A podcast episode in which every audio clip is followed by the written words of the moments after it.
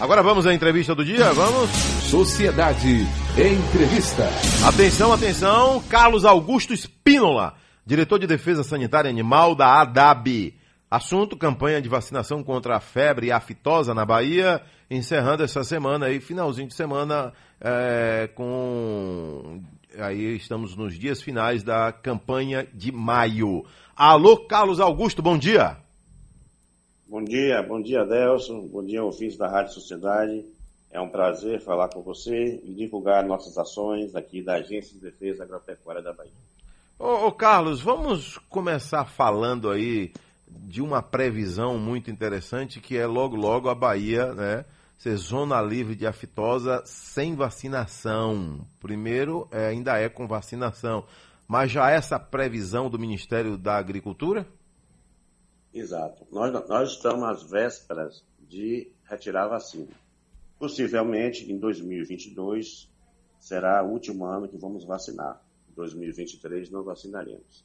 Agora, isso vai é, exige ações e nós fazemos parte do plano de, nacional de erradicação e prevenção da febre aftosa, que é o PENEFA, que é um plano nacional de 2017 a 2026.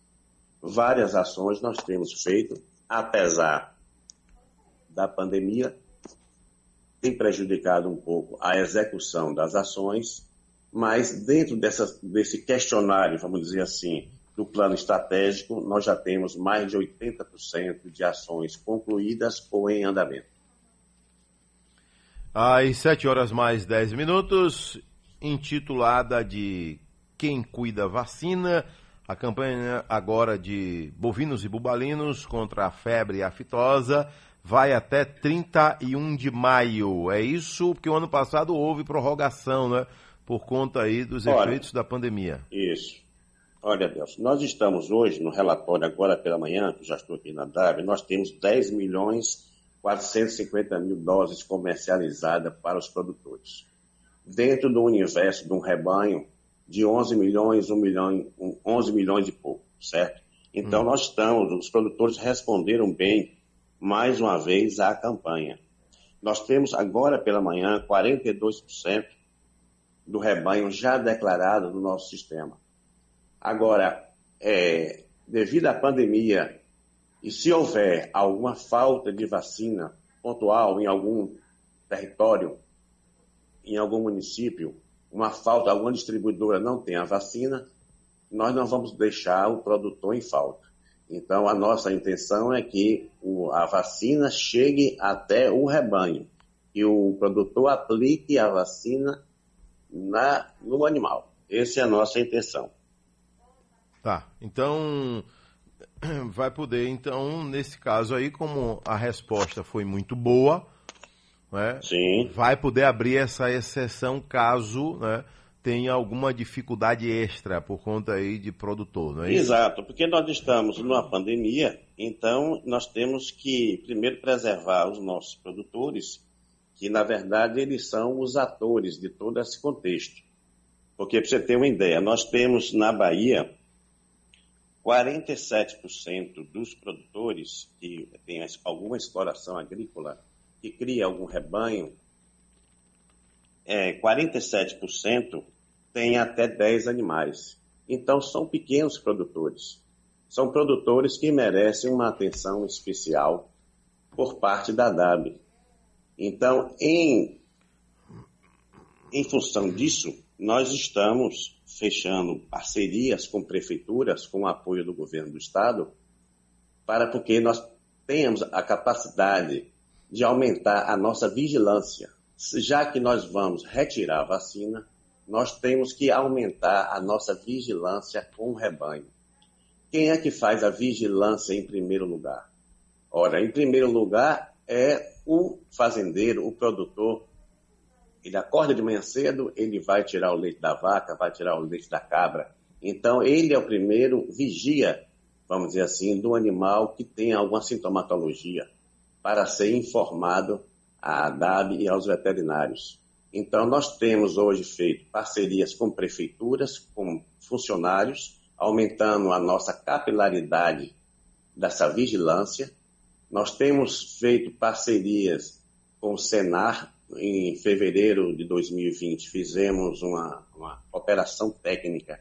Estamos capacitando 400 técnicos do Senar. É uma educação continuada, está no calendário. Lógico, tudo isso foi prejudicado, não é de modo presencial em função da pandemia, de modo virtual. Mas os produtores também têm acesso de modo virtual a todo tipo de informação.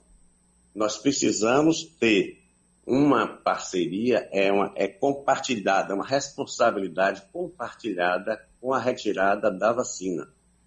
Porque nós temos que a vacina é uma, uma barreira. Ela não impede do vírus entrar, mas se entrar, ela é uma barreira. Com a retirada da vacina, nós temos que estar muito mais atentos e vigilantes a uma, se a, a doença entrar, a gente tem uma resposta rápida e com o menor prejuízo possível.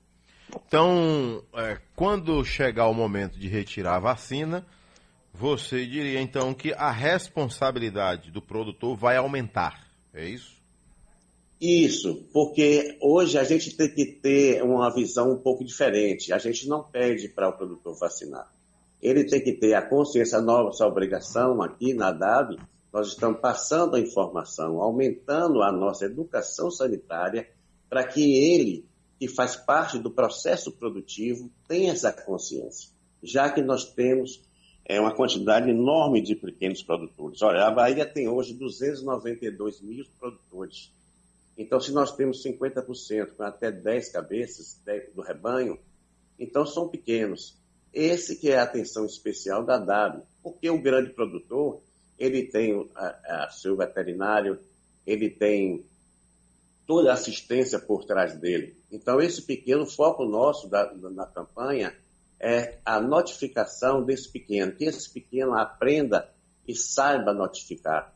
Hoje, essa notificação é muito simples. No próprio site da DAB, tem lá uma, um item, na própria página, notificação de doença. Então, o produtor, mesmo que ele não tenha acesso ao computador, mas o filho estuda numa, lá no, no, na sede do município, o filho pode fazer, as escolas estaduais todas têm computadores, então nós temos aqui, para poder a gente retirar a vacina, a gente tem que ter esse domínio da informação, o domínio geográfico territorial, o domínio da exploração pecuária, que seria a criação que nós temos, então temos que dominar para poder vigiar. Esse é o nosso grande desafio e temos feito isso. E os produtores têm correspondido, porque mesmo com essa pandemia, o nosso serviço é um serviço essencial. Nós temos 384 escritórios abertos nessa pandemia. É uma gestão difícil, mas nós temos passado, nós temos ultrapassado isso desde o ano passado. Em nenhum momento aqui a ADAB fechou nenhum dia ou deixou de desabastecer a Bahia, seja com o trânsito de animais, seja com matadores de bovinos e de frangos. Então, nosso, nosso serviço é essencial. Pronto, ok. Então, o Carlos Augusto, eu estou vendo aqui, já que você falou aí de frango, não é? E Sim. a DAB acompanha toda a cadeia animal, né, de alimentos e não só isso, né, de, de, legumes, tudo que é alimento, de leite, tudo. O preço da carne de frango e de porco deve subir no Brasil, né? É, a, a, DAB, a DAB acompanha também é, esses números da carne de boi, carne de frango, é, carne de, de de caprinos e ovinos? A DAB acompanha também essa evolução? Sim, acompanha, sim, somos uhum. vigilantes a isso. A Bahia é o maior produtor de ovinos do Brasil. A Bahia tem o segundo maior rebanho de equinos, só atrás de Minas Gerais. Então a Bahia é, é um estado grande, é um estado que tem climas diferentes, que tem explorações pecuárias diferentes. Então, é, é, muito heterogêneo os nossos produtores. Nós temos grandes produtores e temos, como já falei aqui, a, a maioria pequenos produtores. Então, é, uma, é, é um estado que tem é, bem diferenciado em relação a estados pequenos que não têm é, expressividade. Mas a ADAB acompanha a questão de preços, Isso, 25% do PIB hoje da Bahia é do lado do negócio. Então, nós temos aqui que favorecer a nossa parte, favorecer os produtores. Que hoje, numa situação que nós estamos numa pandemia, é nós temos que provocar e gerar emprego e renda. É essa a nossa finalidade aqui também. Porque nós temos, não somos só um órgão fiscalizador de multar aquele que não vacinar. Não é essa a, a, a gestão, não é essa. A gestão é você, a gente favorecer que o produtor cada dia cresça mais. Então, se você chegar aqui como um, empresário que precisa abrir uma atividade que requer uma, uma, inspeção, um inspetor, eu vou ter que ceder para você. Nós não podemos. Nós temos que, que, que, trabalhar juntos, porque as coisas estão acontecendo. Então, a DAB tem feito aqui, como eu digo, responsabilidade compartilhada com o produtor e que ele veja sempre na DAB como um, um parceira, uma parceira aqui, uma, uma, uma, empresa que está trabalhando em parceria para poder aumentar cada vez mais a, a sua atividade, seja uma atividade, por exemplo, um laticínio. Nós fizemos o ano passado uma portaria que foi publicada, o doutor Maurício Bacelar ainda estava aqui na gestão, é, a portaria da pequena agroindústria, Olha, isso é importante, muito importante para o pequeno produtor. Ele produz é, leite, 100 litros, 200 litros no laticínio dele, por que, que ele não pode estar inserido no mercado? Por que, que ele não pode também participar com selo, tudo dentro das normas, da lei, tudo certinho? Isso é um, é um ganho para o produtor, é a valorização, é agregar valor ao produto desses produtores. Nossa preocupação é essa. Ok. Na volta a gente pode falar aqui é a questão da conscientização, não é? é? me parece que alguns pequenos produtores ainda têm alguma, algum tipo de resistência. Tipo, olha, eu vou informar meu pequeno rebanho. O que, por que, que a DAB quer saber o que, é que eu tenho? Qual o interesse da DAB em querer saber quantos bois eu tenho, quantas vacas eu tenho? Será que isso não pode se voltar contra mim? É, ainda existem né, alguns pequenos produtores que ficam com, com o pé atrás. Você sabe que isso existe, né? Já já a gente toca nesse sim, assunto. Adelson Carvalho. Estamos falando de saúde animal. Saúde animal significa também aí saúde do ser humano. Carlos Augusto Espínola, diretor de Defesa Sanitária Animal da ADAB, falando da campanha de vacinação contra a febre aftosa na Bahia. Quanto tempo de ADAB, hein, Carlos? Olha, eu tenho é, nove anos na gerência, sou do interior, ah. lá do, do, sudoeste baiano, da, nove anos na gerência de Bicuí, e após nove anos eu fui convidado por doutor Maurício Bacelar para vir aqui para Salvador assumir aqui a direção da defesa animal aqui. Então eu tenho realmente uma, uma vivência assim de campo e de contato direto com o produtor, e um exemplo disso é o rádio, por exemplo. Rádio tem uma penetração enorme no interior. Nós temos hoje o, o veículo, a moda passa, né? Mas o rádio fica. Então o rádio no interior, eu cansei de sair para ir fazer serviço, 5 horas da manhã, 6 horas, e o, o fazendeiro, o produtor está lá no seu curral, tirando um leitinho no cercado da cabra ou, do, ou da vaca, e está lá ouvindo o seu rádio. E está ouvindo a gente agora, então, né? É um, isso, é um veículo importantíssimo para o interior. Ainda mais agora com essa pandemia, virou para a gente da DAB que é uma ferramenta no interior de extrema importância, porque você chega mais rápido e você, onde você estiver fazendo, o que você estiver fazendo, você está ouvindo o rádio. Então, isso é uma ferramenta muito bom, mas é isso. E você, você é veterinário?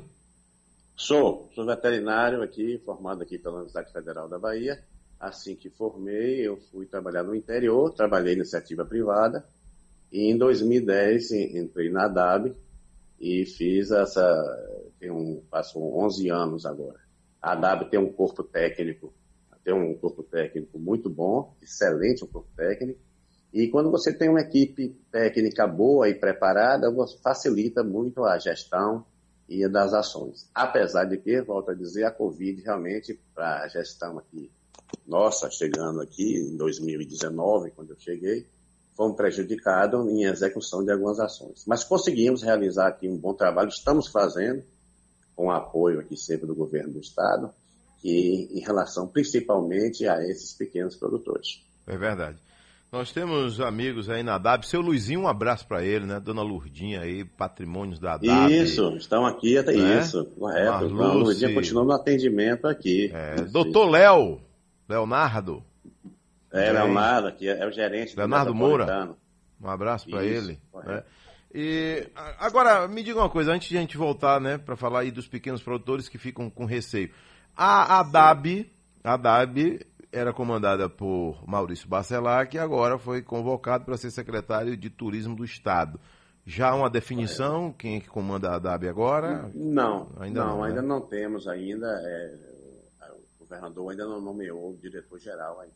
Diretor-geral. Aqui é a substituta, que é a doutora Itana Serra Lima, que responde interinamente até a chegada do novo diretor. Ok, então vamos voltar à parte técnica, né? Você percebe, né, que alguns Sim. produtores, porque a pecuária, assim como a agricultura, as duas andam juntas e são, na minha visão, aí muito democráticas, né? O cidadão pode ter 3 mil vacas, como pode ter Sim. uma vaca, né? Pode ter 50 vacas, como pode ter duas, três. Então, é, há essa democracia. Isso. Mas também a resistência dos menores por que ele às vezes fica com aquele receio de informar o que é que ele tem na propriedade? Olha, em primeiro lugar, existe o grande e o pequeno produtor. O vírus não respeita a cerca.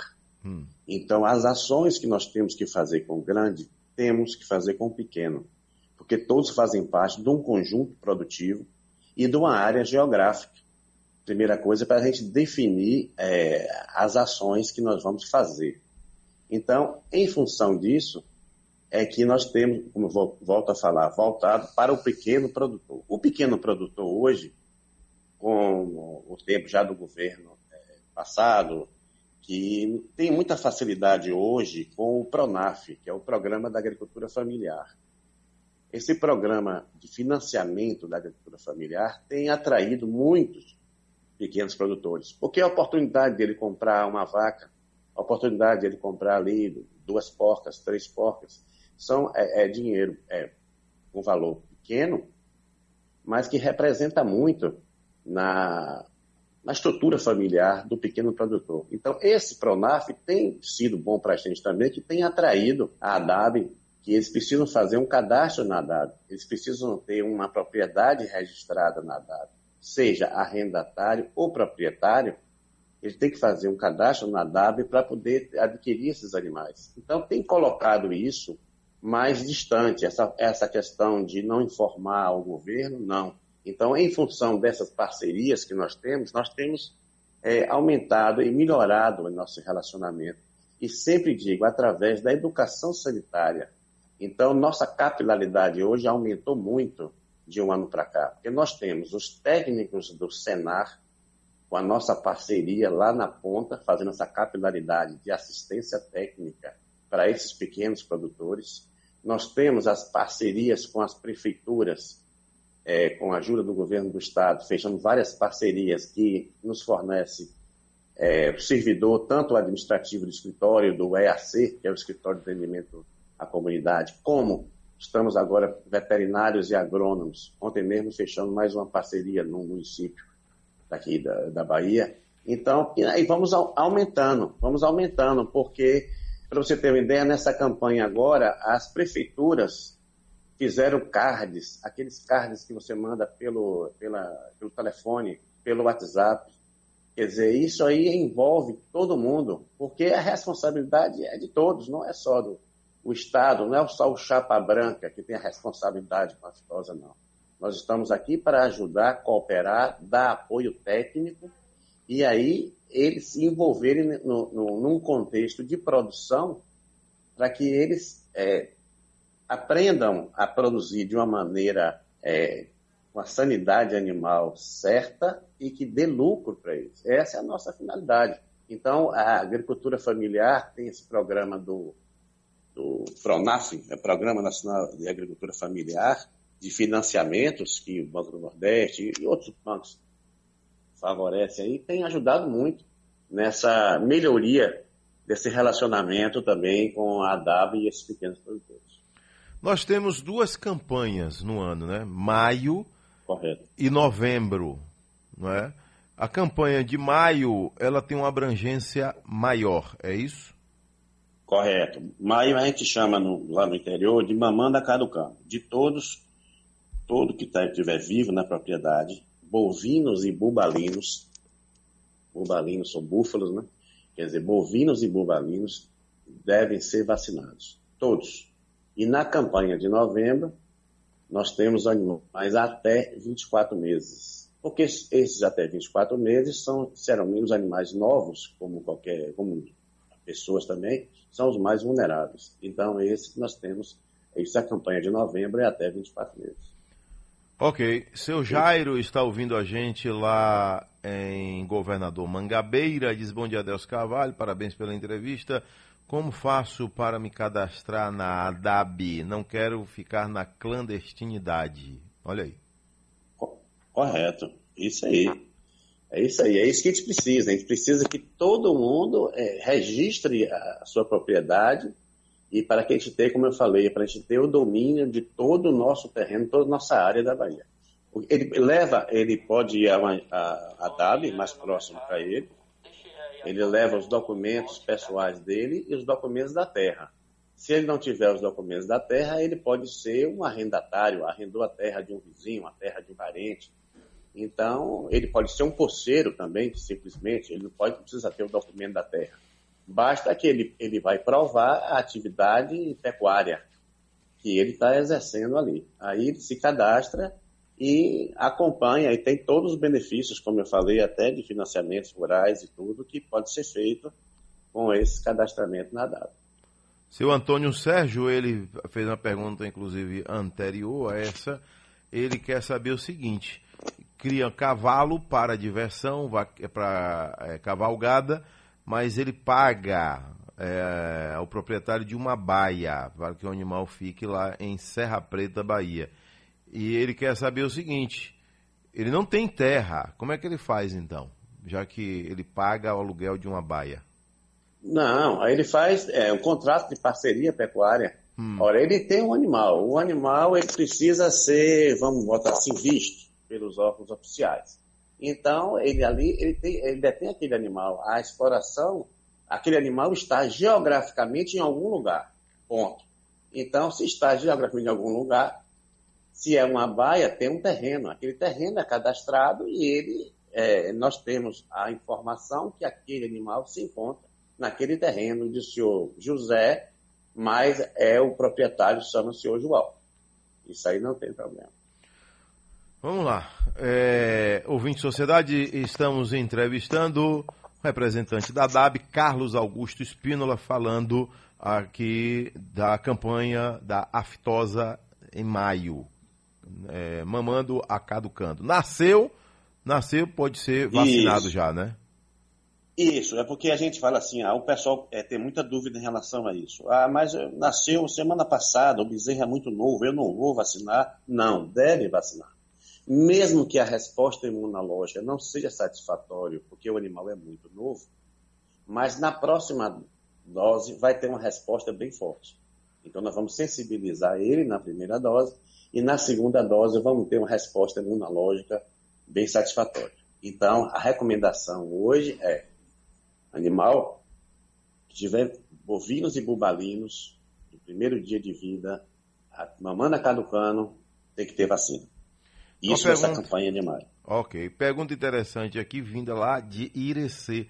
É, vaca, vaca em lactação, dando leite em grande quantidade, pode ser vacinada?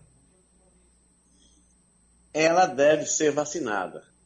Agora, lógico que ela essa vacina agora, isso aconteceu o seguinte, eu entendi a pergunta que ele fez. Hum. A vacina anterior, a de 5 ml, era aquela vacina é, que causava um caroço, que causava uma reação mais forte, uma febre no animal e caía o leite. Então, quem é do interior sabe que o leite diminuía a questão de um dia Mas pode depois, ser consumido o leite? Pode ser consumido no mesmo dia? Pode, pode, hum. pode ser consumido. Primeiro que a citose não é uma zoonose. Ah. Então você não tem nenhuma é, relação. Um caso no, na literatura, mas não é considerada nenhuma zoonose.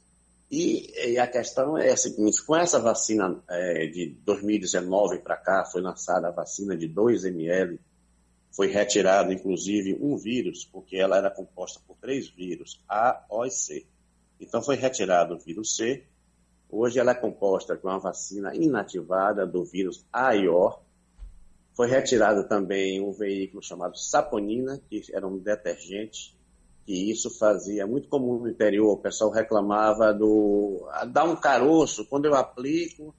Depois de seis dias, oito dias, fica um caroço e vira uma coisa enorme e dá um prejuízo e o animal sente.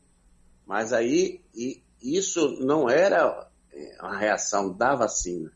Isso era uma reação, era um abscesso. Caroço é uma coisa. O caroço era uma reação alérgica natural vamos dizer assim, do animal em relação à vacina, que é uma vacina oleosa. Agora, o que existia é que, talvez por uma questão de higiene, no, na manejo, de né? vacinação, né? de manejo, no manejo, nos tratos, então virava um abscesso. Esse abscesso realmente, realmente é, derrubava muito o, o, animal. Você tinha que abrir aquele abscesso tal, tal.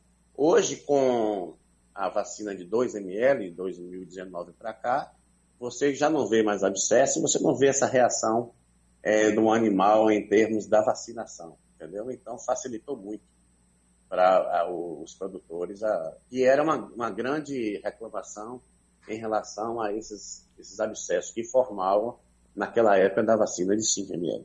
Aqui tem pergunta também com relação à brucelose. A brucelose, ela acaba hoje sendo mais preocupante do que a própria aftosa, já que a aftosa está caminhando aí para a gente ficar livre e sem vacinação? A brucelose, ela é uma doença que Primeiro que só é, fêmeas são vacinadas, né, com a brucelose, isso, né? Só as fêmeas. Isso. Os machos não. De três, é, não, machos não. Três a oito meses, essas, essas fêmeas são vacinadas com a vacina B19.